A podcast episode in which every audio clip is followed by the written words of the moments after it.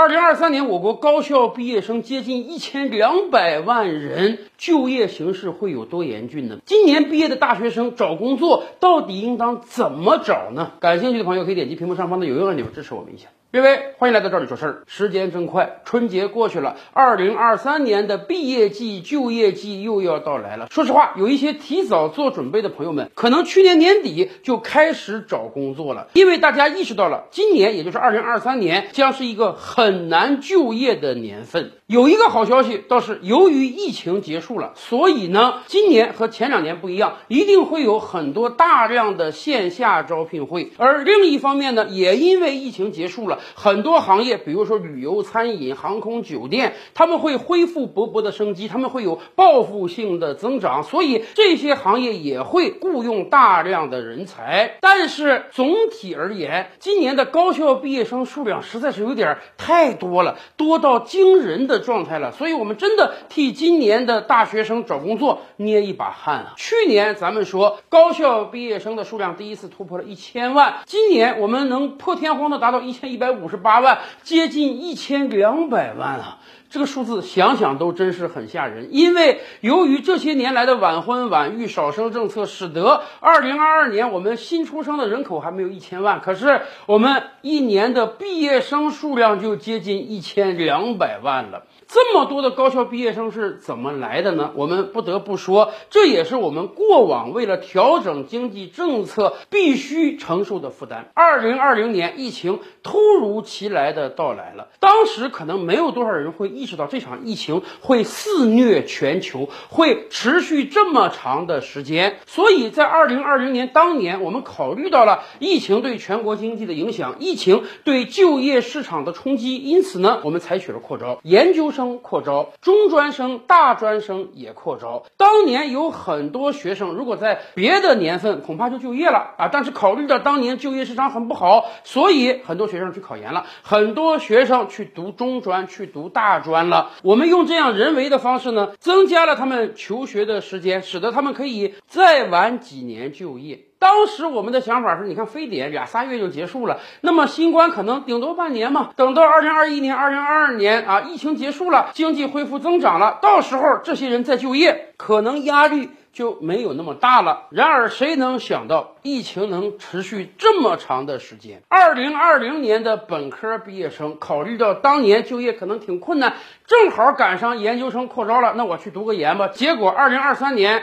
研究生毕业了，他可能赶上了史上最难就业的一年，这也是一个结构性的问题。长久以来，我们也经常说啊，好像和我们现有的经济结构看，我们的高校毕业生数量太多了，然而我们的蓝领工人阶层数量又太少了，少到什么状态呢？这几年每次一谈就业的时候，我们就说冰火两重天，冷热不均啊。一方面，大量的高校毕业生，说实话，找工作确实挺困难啊。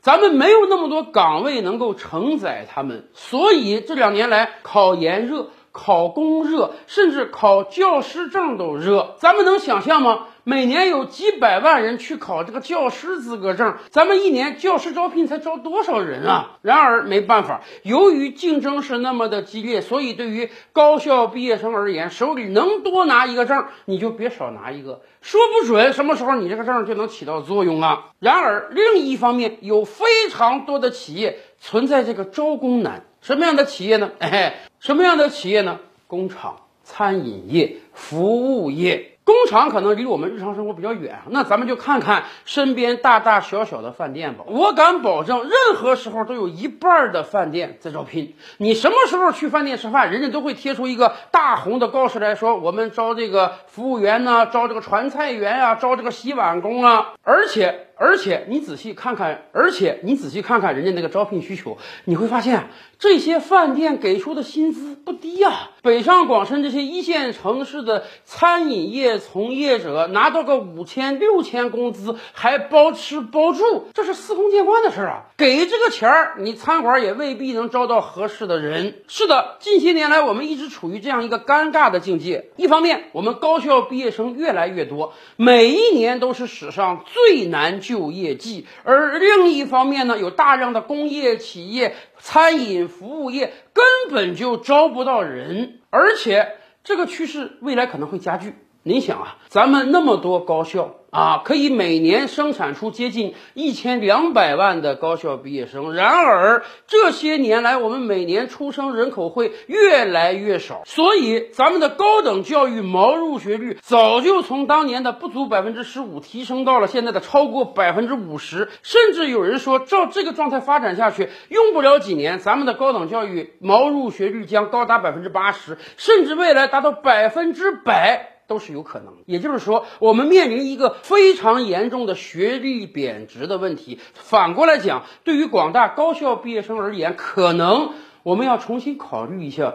找工作的角度了，当然，我们盼着大家都能找到高薪、舒适、稳定、有上升空间的白领工作，那当然好了。可是，如果短时间内找不到这样的工作，怎么办？以往有很多学生说：“哎呀，我选择继续求学，本科毕业了不好找工作，我读研究生，研究生不够了，我再读博士。”还有人呢说：“哎呀，我打工是不可能打工的，我跟家里要点钱，我去创业行不行？”然而，你继续求学，无非是拉长了你学习的时。时间让你晚几年进入到社会，倒未必你能找到一个很好的工作。而你在刚刚离开学校、没有任何经验的前提下去创业，我觉得这或多或少就是在糟蹋钱。所以，我们倒是建议大家，是不是要在择业的时候？多几条路去考虑呢？比如说，有很多大型连锁餐馆，人家那个分店在全国一开开几百家呀。有没有可能你进入这个企业，从最低层做起，从管培生做起，甚至就是从服务员做起？然而，你以往积累的学识，以往积累的。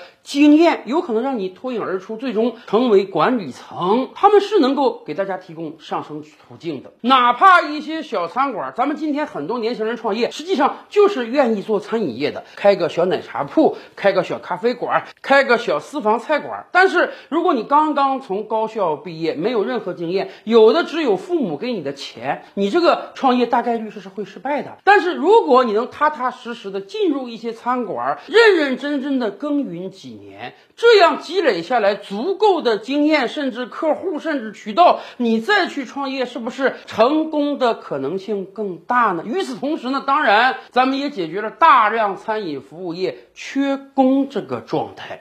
可能要不了十年，有些大学就会因为招不到足够的学生而倒闭。高等教育毛入学率的不断升高，那是一定的；学历贬值也是一定的。所以，对于高校毕业生而言，找工作真的得多一点思路了。